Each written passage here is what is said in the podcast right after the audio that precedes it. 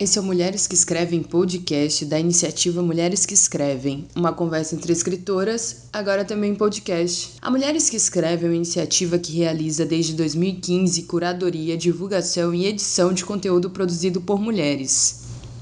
Eu sou Ceane Mello, coordenadora de conteúdo da Mulheres que Escrevem. Toda semana nós convidamos uma escritora para escolher um texto escrito por outra mulher para ler e discutir por aqui. Mas essa semana decidimos começar uma série especial sobre luta e resistência. Assim, até o fim do ano, todas as escritoras convidadas apresentarão textos que falam sobre resistência em suas mais diversas formas. Para começar, nós vamos ouvir uma tradução do poema Homeland, What Should I Do With You, de Showman Hardy. Quem conversa com com a gente hoje é Adelaide Ivanova. Ela é ativista política e jornalista, editora do zine anarcofeminista Mais Pornô, por favor. Adelaide tem três livros publicados e em 2018 foi vencedora do Prêmio Rio de Literatura na categoria Poesia com o livro O Martelo, da editora Garupa.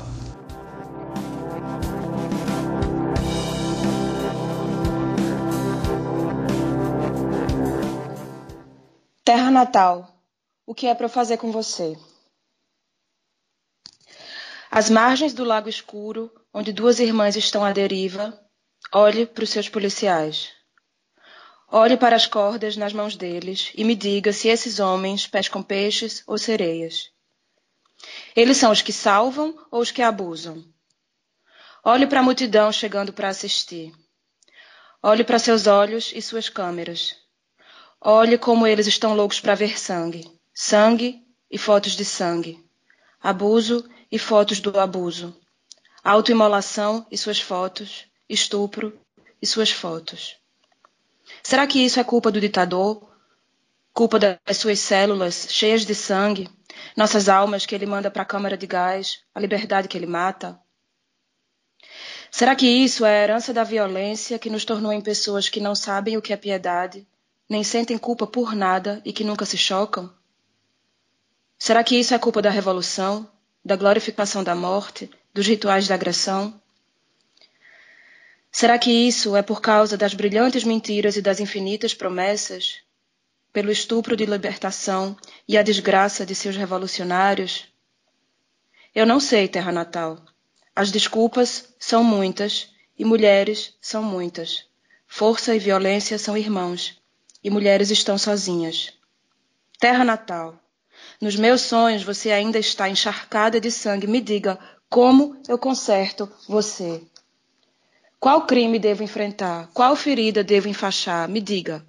Me diga você, por onde começo? O que eu tenho que fazer para você mudar? Eu não posso virar as costas para você e seguir a vida do jeito que você está. Com o que você vai mudar? Mães suplicantes, ruas raivosas e análises infinitas não te mudaram. O que é que é para eu fazer com você, terra natal? É para eu fazer o que com esse sangue todo? Onde é que eu devo te colocar para evitar que você encha meus dias com dano e dor? Onde é que eu devo te colocar, terra natal brutalizada? Me diga. Onde é que eu te devo colocar?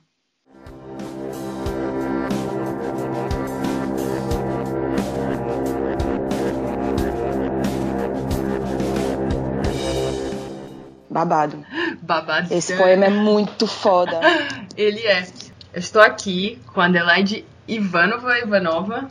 Me, me Ivanova, Ivanova. Cesado, russo falsificado. falsificado, aí é maravilhoso.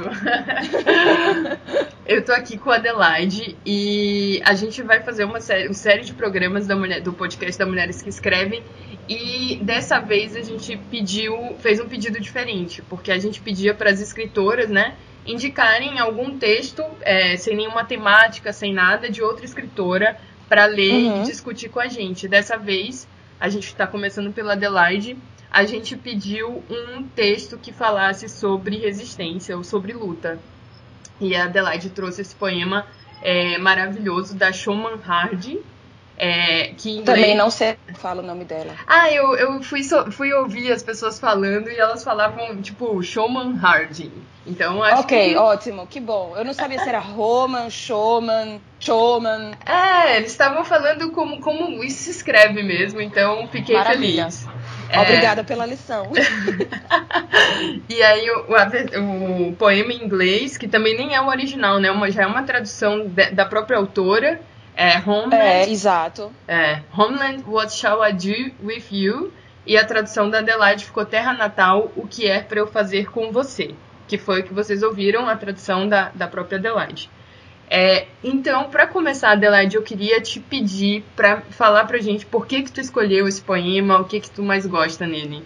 É, eu encontrei esse poema numa, numa edição da Modern Poetry in Translation, aquela revista, uma revista fundada por Ted Hughes, o marido abusador de Sylvia Plath, é, e era um especial poesia é, de pessoas refugiadas que eles lançaram em 2015 naquela primavera da imigração, né, quando chegou aquela onda de pessoas precisando de refúgio fugindo da guerra.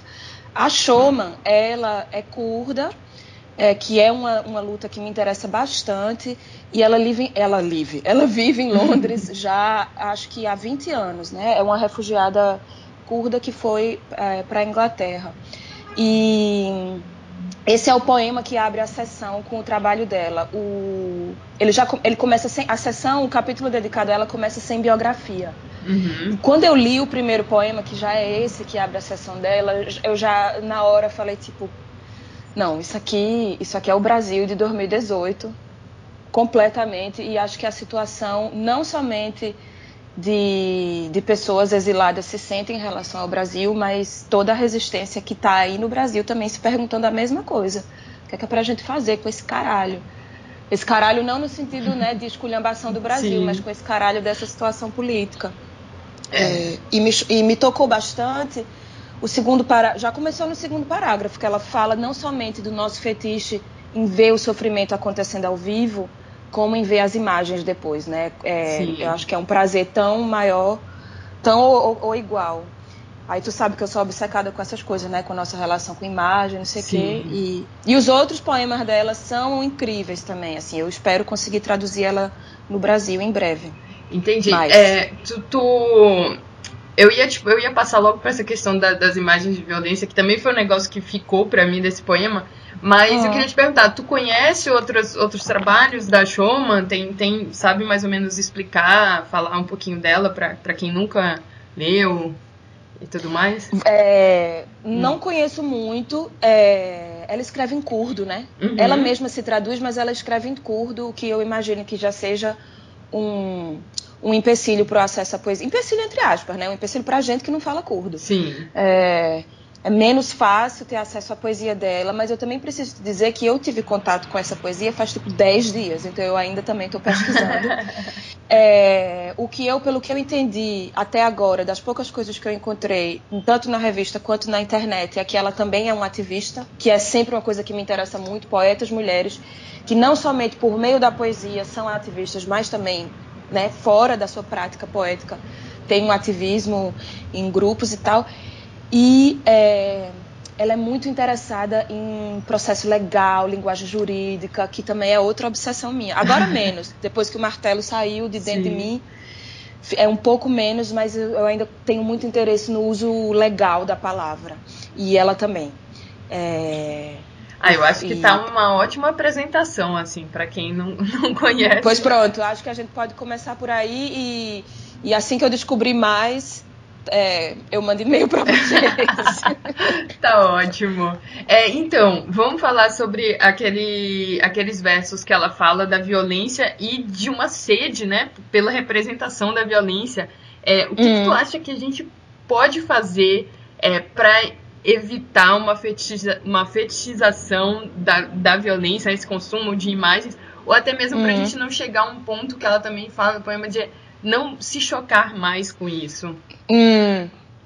É, vou começar pelo fim. Eu acho que o não se chocar mais com isso, é, eu acho que é um caminho sem volta, assim, né? Susan Sontag fala também sobre isso, sobre o fato de quanto mais a gente vê uma imagem é, chocante, menos chocado a gente fica. E, e, ela coloca em questão exatamente o papel da fotografia de guerra como sendo uma fotografia educativa. Todo fotógrafo de guerra defende o próprio ofício, dizendo Eu preciso mostrar isso que está acontecendo para o mundo. Uhum. Só que depois de tanto ver repetidamente foto de guerra, foto de refugiado, foto de pessoas morrendo de fome, a gente não vê mais. A gente não vê mais o sertão nordestino, por exemplo, as vacas secas. Quando a gente vê essas fotos, a gente não se choca mais. Eu acho que é um caminho um pouco sem volta, assim, por causa é, da internet e do mau uso que fazemos da internet. E aí talvez essa seja justamente uma, uma, uma não uma resposta é, 100% útil, mas uhum. pode ser uma direção que é, é, passar menos tempo na internet, é, dedicar é, as poucas horas que a gente vai ter nos nossos dias para resistência menos na internet. Por outro lado, enquanto se a gente recuar, eu não sei ainda, porque eu fico pensando assim, se a gente uhum. recuar da internet, a direita toma tudo, por outro lado, acho que foi também uma falta de costume nosso nos últimos dez anos de estar tá em de estar tá no mundo da fisicalidade que possibilitou um pouco também essa esse desconhecimento do outro, né? Sim, então, eu talvez acho... eu acho que seria é. me... passar menos tempo na internet seria a resposta mais rápida, é, impensada que eu daria agora. É, eu acho que tu está tocando em umas questões que todo mundo está muito pensando agora, né? O que, que a gente faz, como a gente separa para uhum. nem, nem só para 2019, né? Porque já está acontecendo, tipo, qual, qual vai ser a nossa trincheira e, e, e, tem esse incômodo, assim, de ver que, que uma esquerda ela é muito mais mobilizada por, por essas imagens também de violência, né? Dos, eu acho que dos dois lados a gente ainda... É, a gente tá meio que esperando o pior. E não, é. não que eu acho que tenha como esperar o melhor. E essa é a cilada, porque é. a, a, a gente sempre espera essa imagem de violência para tocar a gente, e ao mesmo tempo ela tá tornando a gente assim completamente insensível. Com... É, é um ciclo que se retroalimenta. É, eu acho que é importante agora. É, isso não é, não é exclusivo do Brasil, né? Acho que é, como a gente não é dono dos meios de produção é, e da forma de, de, de, se comunicar no mundo, é, acaba que a gente, a nossa, a, a, nossa forma, a nossa dinâmica de agir, de resistir, sempre é muito pautada como se fosse uma defesa ou literalmente uma reação. A direita faz alguma coisa e, e, aí a gente reage a essa alguma coisa que eles fizeram. Sim. E talvez o que fosse um caminho seria já imaginar, é, tomar a frente. Mas aí, para tomar a frente das ações, a gente precisa também entender estruturas de poder, é, precisaria fazer alguns entendimentos dentro dessa ampla esquerda é, de, de ocupar espaços de poder que muitos de nós não queremos, porque exatamente são espaços burgueses, que a gente não quer fazer acordo com esses espaços burgueses. Então teria que repensar algumas estratégias mesmo. Isso não é só um problema no Brasil. Aqui na Alemanha a mesma coisa, com a ascensão uhum. da extrema direita, principalmente depois do ano passado, né, com o partido AfD, que é o partido nazista, basicamente. É, a gente teve que reinventar ou começar a imaginar maneiras não somente de ser reação, mas de propor ações, de dar o passo. E aí a direita tem que reagir a esse passo que a gente está tá tentando dar. Mas ainda é tudo muito prematuro e confuso por causa da, dessa, dessa ultrapolítica, né? dessa proliferação de vozes e tal. Sim, é, eu acho é. que eu, eu, sinto a mesma coisa. É, outra coisa que eu fiquei pensando quando eu li esse poema é, hum é que ela parte da morte dessas duas irmãs como um uhum. ponto de partida para o poema. Isso me faz. É, assim, logo que a gente começa a ler, é, a gente, e ela vai falar ali da, das é. mulheres estão sozinhas, a é. gente pensa que ela está mobilizando é, uma questão de gênero, mas ela uhum. fala sobre coisas muito amplas, assim, ela não fica naquilo, ela vai falar, pensar o mundo, pensar a terra uhum. natal dela a partir desse caso. E eu fiquei pensando é. no nosso contexto. A gente viu aqui no Brasil as mulheres saírem às ruas repudiando os discursos misóginos, é, mas em um determinado momento é, da corrida eleitoral, né, a pauta uhum. virou. E, e, e, a gente até começou a é. ser condenado com, por estar tá tentando é, assim dar importância para uma pauta que hoje para alguns brasileiros parece um luxo. E aí eu fico misoginia e tal, entendi. Uhum. É. E aí eu fico pensando como é que a gente mostra para todo mundo que que não que tipo a misoginia é um é um problema para se pensar o Brasil como todo, que também é, é Claro. essa violência contra a mulher é um assim, é um problema nacional. Pode ser até um índice, né, de de todos os problemas. É, Sim.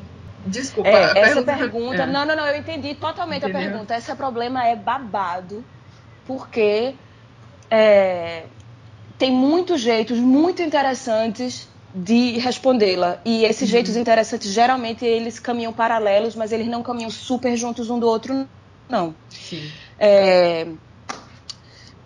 Pois é, ela começa falando de um caso de feminicídio e a partir desse caso de feminicídio ela amplia para o país inteiro dela. Sim. Que eu acho que basicamente é isso, né? São, são, no fim das contas, são opressões. Porque assim, quando você vai, se você estiver num evento organizado pela cena da esquerda local, isso em qualquer lugar do mundo, eu acho.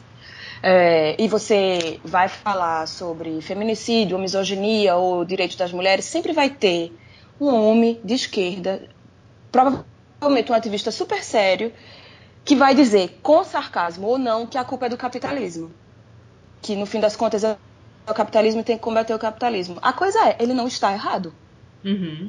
Só que existe esse desejo revolucionário, imaterial e amplo de combater o capitalismo. É, ele pode se dar também nessas, nesses subfrontes, vamos dizer assim, que é combater o racismo, que é combater a misoginia, que é combater o ódio às populações indígenas, sertanejas, ribeirinhas, etc, etc. E com essa, com essa esquerda é, múltipla, se ela se unir, a possibilidade é muito maior de que a gente consiga também transformar estruturas ainda mais poderosas.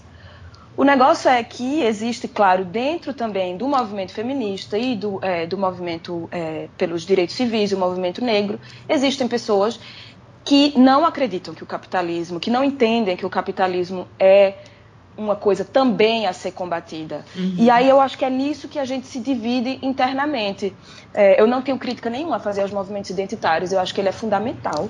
É, não, não, não participo dessa crítica aqui do que o movimento identitário ele é separatista ou divisivo, uhum. mas acho que uma pessoa de dentro do movi dos movimentos identitários, entre aspas, que não tiver uma compreensão de que o capitalismo também precisa ser questionado e combatido, é, ela vai, ela vai trilhar esse caminho de uma forma diferente. E Sim. aí é nesse momento que vem a crítica dos esquerdistas é, brochalists, mais tradicionalistas ou puristas, de que o movimento identitário separa. Claro, vai ter a feminista de esquerda que vai fazer um feminismo para os 99% e vai ter a feminismo, feminista que vai dizer que é mais importante ter mulheres é, CEOs ou chefes de multinacionais eu não posso estar de acordo com isso. Eu digo eu, Adelaide mesmo, assim. Uhum. E, e, acredito que ainda que a gente tenha pautas comuns, é, eu e essa feminista, é, nós não olhamos para a mesma direção a longo prazo, não. E aí é, é, é, quando toda a conversa fica muito difícil. Quanto a essa crítica ao Brasil, a, no Brasil de que, por exemplo, as feministas ou o movimento negro é, é, enfraqueceram o movimento vira-voto, não sei o que, não sei o que. Acho que não é uma crítica justa, mas é um, uhum. uma conversa que precisa ser tida muito seriamente. É, de um entendimento dos dois lados, né? Que o feminismo precisa de entendimento de luta de classe Sim. e de que o movimento de esquerda purista, muito dominado pelos homens, muito dominado por homens mais velhos e tal, precisa também ter um entendimento de que ninguém vai derrubar, mudar o capitalismo, transformar o, as relações de produção, é, desconsiderando as especificidades dessas opressões. Possi impossível. Sim. Nossa, que, resposta, que resposta maravilhosa. Eu acho que foi bem uns 13 minutos aí de monólogo. Foi, não, nossa, não, passou muito rápido, não foi 13 minutos.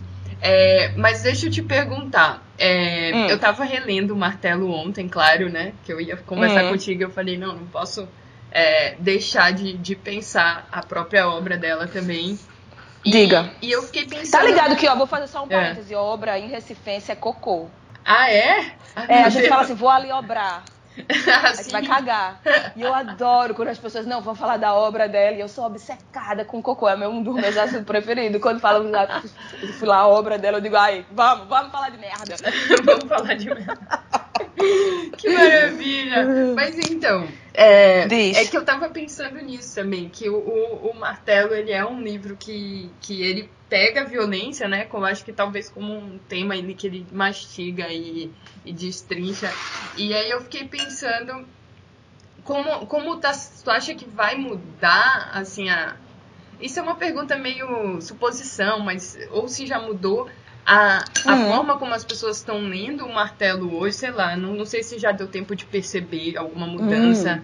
Se, se no momento que tu, do lançamento, assim, teve um. Uhum. Era, era um momento diferente. Eu acho que ainda era um momento um pouco mais. É, assim, otimista, não sei. Não sei se tu estava um pouco mais otimista, assim, de poder trazer essas questões e como eu estava gente... me sentindo segura para trazer essas questões. Sim. Que é uma coisa fundamental da gente falar agora. Eu não sei se um livro como Martelo, se fosse para ser publicado em 2019, 2020, se ele poderia ser publicado sem colocar a mim em risco, minha família em risco, o pessoal da garupa em risco. Eu não sei se o martelo vai poder ser, continuar impresso sem que algum tipo de retaliação aconteça para minha editora essas coisas, de fato, a gente precisa é, lutar para não perder esse direito básico de falar sobre esses assuntos. Inclusive, aí é que entra o apoio dos nossos esquerdistas puristas até. Quando Sim. eu falo aqui esquerdistas puristas, é uma, é uma palavra horrorosa, né? Porque, assim, é, é, essencializa a luta de pessoas que são focadas em luta de classes, que é que meu Deus, não é nem que a luta que eu mais respeito, é basicamente o que a gente está fazendo, né, com uhum. o nosso feminismo socialista, ou pelo menos o meu feminismo socialista. Então, eu peço até perdão, assim, de falar dos esquerdistas puristas, mas acho que essa pode ser é, um comprometimento é, de pessoas que têm problema com, ou que têm críticas sérias a, a a questão identitária e a produção cultural identitária, também identitária, outra palavra escrota, uhum. é, essa solidariedade de garantir de que se possa ainda falar sobre tudo. Né? Mesmo as coisas que você critica. Marx, por exemplo, Rosa Luxemburgo. Rosa Luxemburgo aceitava ir para debate com qualquer um. Podia ser o mais fascista, porque ela acredita e ela não, é, não, ela não era a favor de desplataformizar os fascistas. Ao contrário, ela dizia assim: quanto mais a gente deixar essas pessoas falarem, mais a gente vai ver que é uma ideia que não se sustenta, que não é legal para o trabalhador e tal. Ela defendia muito isso e ela era, com retórica maravilhosa, ela era, ela vencia qualquer debate.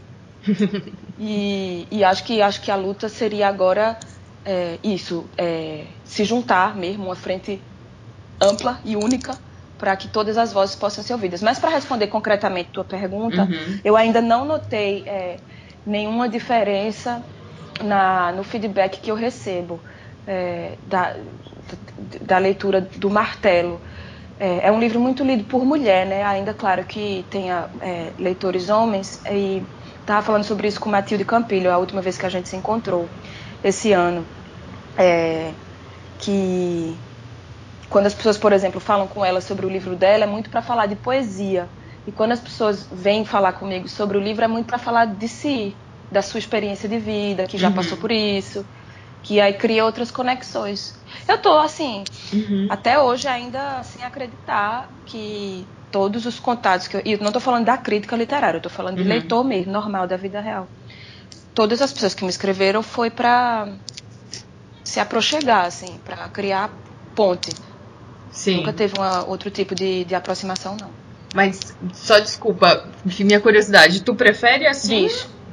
Tu prefere eh, que esse seja o tipo de contato ou também seria hum. legal falar de poesia e tal? Mulher, eu acho que contato é bom de qualquer jeito. Inclusive, se fosse para se esculhambar, também sou, também sou do, do é. time de Rosa Luxemburgo. Pode vir esculhambar, vamos, vamos conversar sobre essa esculhambação. Ai, é, maravilhosa. Mas assim, é. sei lá, é, é o que tem e fico feliz com qualquer, com qualquer feedback. Sim. Ai, falando em feedback, menina, dois hum. dias atrás, uma das filhas de uma das guerrilheiras, mudando de assunto completamente, Sim. uma das filhas de uma das guerrilheiras que eu cito naquela performance da Flip do ano passado sobre feminicídio, me escreveu, menina. A hum. filha. E me escreveu toda assim, calorosa, dizendo: Adelaide, eu queria só fazer uma retificação sobre um detalhe do assassinato da minha mãe, que foi em tal lugar, na tua performance e tal. Ela meio que pediu desculpa uhum. pela correção. Eu fiquei: mulher, pelo amor de Deus, nada. Obrigada por ter a generosidade de me dar a informação correta. E, e pronto, tu acha que eu quero falar de poesia com um contato desse? Eu quero falar Sim. dessa mulher, quero saber dela, se ela tá bem, se tá mal, ela mora em Brasília, coitada, eu já Sim. fico já imaginando, ela bem petralha, eu já fico imaginando a coitada. É, com certeza ela tá passando por momentos difíceis. Por uns bons bocados, é. É. é. Então, outra coisa Diz. que eu fiquei curiosa é uhum. esse poema fala de uma terra natal brutalizada, né? É, uhum. E aí eu fiquei pensando se como é que é isso? Tá aí na Alemanha, olhando para o Brasil à distância, e eu sei que tu é uma poeta engajada, militante. É, como é que é tá aí e observar o que está acontecendo aqui? Ô, mulher. É. Fudeu, né? Tipo assim, vou tentar ser bem concisa. É... No dia 28, depois das eleições, a gente fez a apuração todo mundo junto, numa casa, num prédio ocupado aqui, um dos poucos prédios ocupados que ainda existem. Uhum. É, e aí a comunidade brasileira Petralha se juntou e, e uma das coisas que a gente, depois da, do resultado, a gente ficou lá numa assembleia para organizar grupos de trabalho e imaginar maneiras de interferir, de intervir e de ajudar o Brasil. E uma das coisas que quase todo mundo comentou é o privilégio dos nossos corpos estarem aqui atualmente. É, por outro lado, isso não significa que não haja é, outros tipos de um, pressão e opressão, porque, claro, todos os nossos entes queridos, os nossos melhores amigos, os nossos grupos de militância estão aí. Então, existe uma, uma, um sentimento de pressão psíquica e de responsabilidade. Não diria a palavra culpa, talvez alguns sintam culpa, eu sinto, eu sinto mais um, um dever de pegar esse privilégio de estar aqui e fazer o melhor possível com esse privilégio, inclusive futuramente, se for necessário, ajudar as pessoas que precisam se exilar. É, eu acho sinceramente que a gente não vai chegar a esse ponto. Uhum. É, a não ser que seja, claro, um autoexílio, né, um desejo de não viver mais é, desse jeito. Isso eu, eu, me imagino e é uma coisa é, legítima e natural. Mas é, não acho que vai chegar nessa, nesse extremo de que seja necessário sair correndo para não morrer. Acho, eu acho. Não sei, posso estar errada, obviamente. E, e aí, pronto, tem muito esse desejo de poder us, faz, dar, dar o melhor usando Sim. essa distância, já que a gente não pode estar aí fisicamente. Não pode, eu não quero, né? Eu moro, eu moro aqui há muito tempo. Quando uhum. eu saí do Brasil, na verdade, eu saí do Brasil por causa de misoginia, por causa da história que eu conto no Martelo. Eu queria morar num lugar onde meu gênero uhum. não fosse a primeira coisa que não tivesse tão, sabe? Eu não queria que eu viver uma vida que meu gênero é o filtro da minha relação entre eu e o mundo. Mas uhum. eu saí do Brasil porque eu podia. Eu saí do Brasil porque tinha um governo é, que possibilitou que eu é, subisse de classe social. Uhum. É, né, a minha família é uma família do agreste pernambucano. Minha avó teve 16 filhos, ela não sabe escrever, ela era vendia bolo na rua. E aí, com o governo de Lula, foi uma explosão de, de progresso econômico para nossa família também. E eu saí do Brasil porque dava, porque eu tinha um trabalho, porque eu consegui juntar dinheiro por causa desse trabalho. E eu arrumei esse trabalho porque eu consegui fazer uma faculdade, etc, etc. É, então tem esse sentimento de dever agora de poder devolver, talvez. Sei lá. Tô aqui especulando, né? Porque ainda não dá para saber exatamente quão grave vai ser. Sim. E quanto tempo vai durar. É, mas eu tenho certeza que, que tu não vai parar e vai continuar fazendo muita coisa é, pelo Brasil daí. Ah, mesmo. com, mas com certeza. É.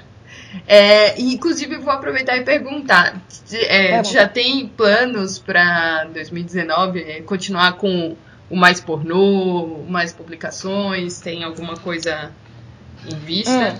Hum. Hum. É, é segredo. Eu, eu tô, não, é, não é segredo, não. Eu tô tentando organizar os pensamentos, porque eu tô falando contigo e lanchando antes ah, de tá. trabalhar.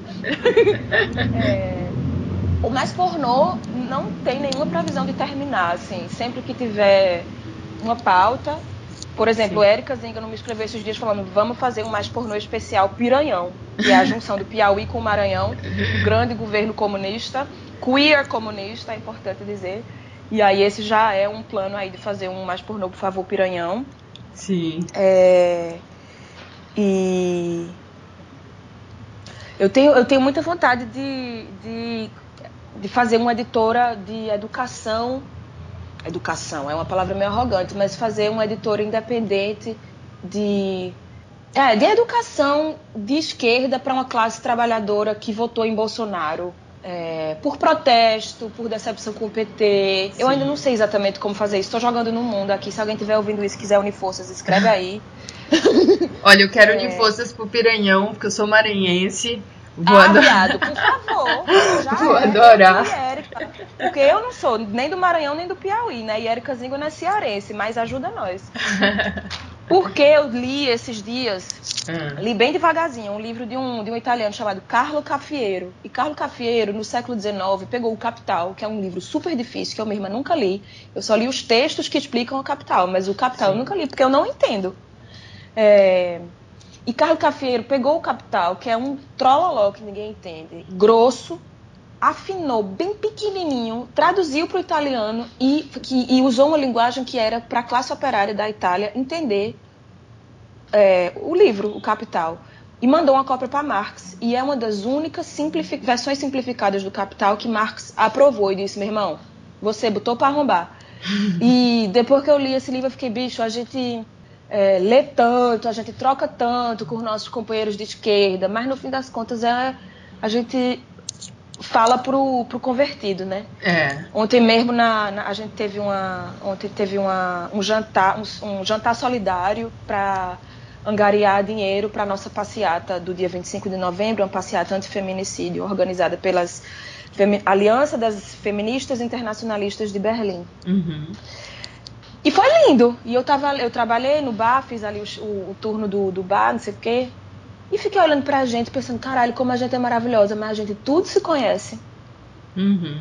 Não tinha, não tinha, assim, não, não tinha, sei lá, uma pessoa que é de outro mundo, de outra cena. Sim. E claro que é muito importante criar né, os safe spaces, da gente estar junto e trocar entre si, mas eu tô querendo cada vez mais sair da minha bolha. Amo é. vocês, mas vamos, vamos sair. É, eu acho que eu, eu faço doutorado na UF e essa tem sido uma hum. discussão nos nossos grupos de estudo, né? Agora a gente discute como sair dali. Como sair da bolha. É, é porque tem o talvez o discurso que mais me amedronte agora seja hum. o da escola sem partido. Salve, é, Maria Santíssima. E, e assim, a forma como até familiares chegam e falam, tu, tu tenta rebater alguma coisa que eles estão falando, falando, ah, mas não é bem assim e tal. E eles pois. falam, ah, mas é, tu tá na universidade pública, foi doutrinada. E, hum. e isso é assustador, porque eles colocam, por exemplo, a leitura de Marx como um símbolo de hum. que aquilo ali tá, tá, tá corrompido. E na verdade uhum. é isso. Eu, fiz, fiz jornalismo, passei pelo mestrado, tô no doutorado e uhum. nunca li o Capital, sabe? A uhum. gente, claro, Marx está na base de toda a teoria, quase uhum. ocidental, que a gente lê, mas uhum. contato direto com ele, pelo menos no meu curso, a gente não tem. E aí é eu... isso que eu acho interessantíssimo, é que é tipo doutrinação de esquerda, mas a gente lê muito pouco autor de esquerda. Eu muito fiz jornalismo pouco. também, não terminei o curso, eu abandonei uhum. no terceiro ano para ir trabalhar, não tinha mais como pagar a faculdade. Mas já fui trabalhar direto, nunca mais voltei para academia, mas não me lembro. Eu acho que a gente leu um Chomskyzinho é. no segundo semestre. Sim, a comunicação a gosta lê, de Chomsky. Mas a gente não lê autores de esquerda, pelo menos não é, na comunicação e tal. Sim. Ou pelo menos não em Recife quase 20 anos atrás, quando foi quando eu fiz faculdade. É. é mas é isso que é engraçado, né? Essa falácia que se criou. Claro que existe um pensamento que é um pouco que é mais progressista e de centro, mas não é um centro de doutrinação comunista as universidades brasileiras. De jeito nenhum. É um centro de humanização, muitas vezes. Na verdade, também nem isso. Eu acho que é um, um centro cursos... de abertura, né? Que a gente tem essa abertura, assim, de o professor falar, ah, tem um autor que pensa assim, tem outro que pensa assado, assim, nunca ninguém pois é. impôs nada. E nem é só isso, né? Eu ainda diria hum. assim, eu tenho, tenho, mamãe, ela deu aula na veterinária, na, uhum. na federal de veterinária. Não tinha espaço para isso, não tinha espaço para nada que fosse mais progressista ou inclusive humanizado de lidar com os animais. Aí eu acho que talvez aí é que entra. Primeiro, a gente precisa voltar, assim, a gente perdeu com esse passar das décadas, é, uma, uma linguagem de articulação, de falar com o que é diferente, nós só falamos entre si, e aí é onde eu vejo, na verdade, o potencial da luta de classe, que é você falar com é, um, por exemplo, um apoiador de Bolsonaro que seja da classe trabalhadora, mas que não goste de feminismo, que ache. Esses dias eu estava vendo um vídeo de um, um ativista de direita da classe trabalhadora da periferia de São Paulo falando, cara, eu sempre me considerei de esquerda, me explicaram que esquerda era a luta pelos direitos do trabalhador, e na Avenida Paulista eu via no 8 de março um monte de mulher de peito de fora. Eu pensava, tipo, puta que pariu, como assim? Extremamente conservador, é um uhum. discurso antifem, anti, antifeminista e anti-mulher, mas fica aí um gap de é, se, se reaproximar de pessoas com tendências de direita da classe trabalhadora de uhum. mostrar que não está separado a luta é, pelo direito dos trabalhadores da classe trabalhadora e a luta pela emancipação das mulheres, porque Sim. são também classe trabalhadora, é. entendeu? Eu acho que aí entra o potencial, é, é, também. E aí eu acho que aí entra o potencial da, de união do tema de luta de classe. Sim. Mas também não sei, né? Porque não estou aí no dia a dia, então é bem fácil falar. Agora, aqui se aplica bem, assim, a classe trabalhadora daqui, que é extremamente. É, é, que também é extremamente machista e que é extremamente racista com, é, com, a, com a comunidade árabe e turca, né? O uhum. trabalho aqui é com, com esses. Eu só ia falar agora que eu acho que não, não tá longe, eu acho que esses são os mesmos problemas que, que a gente tem aqui mesmo. É, e muito obrigado. Acabou. Ai, pena.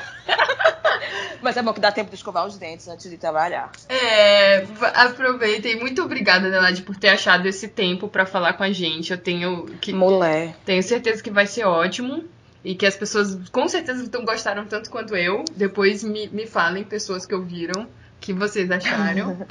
E fica com um poema maravilhoso aí da Showman Harding.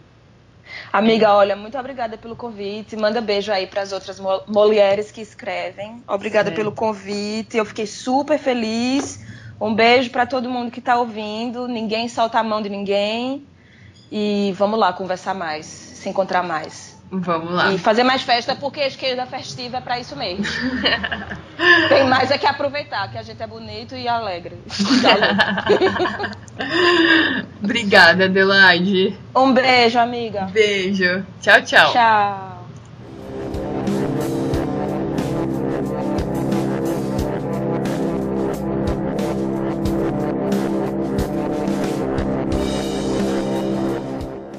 Essa foi Adelaide Ivanova, ativista política e jornalista, cofundadora da Respeita, coalizão de poetas e slammers brasileiras. Atualmente, Adelaide vive em Berlim, onde tenta trabalhar o mínimo possível. Esse foi mais um episódio do Mulheres que Escrevem podcast. Para saber mais sobre o nosso trabalho, acesse nosso Medium, Facebook, Twitter e Instagram, cujos links também estão disponíveis na descrição desse episódio. Para dar dicas, sugestões e ideias sobre o podcast, entre em contato pelas nossas redes ou use a hashtag no Twitter Twitter, hashtag MQEPodcast.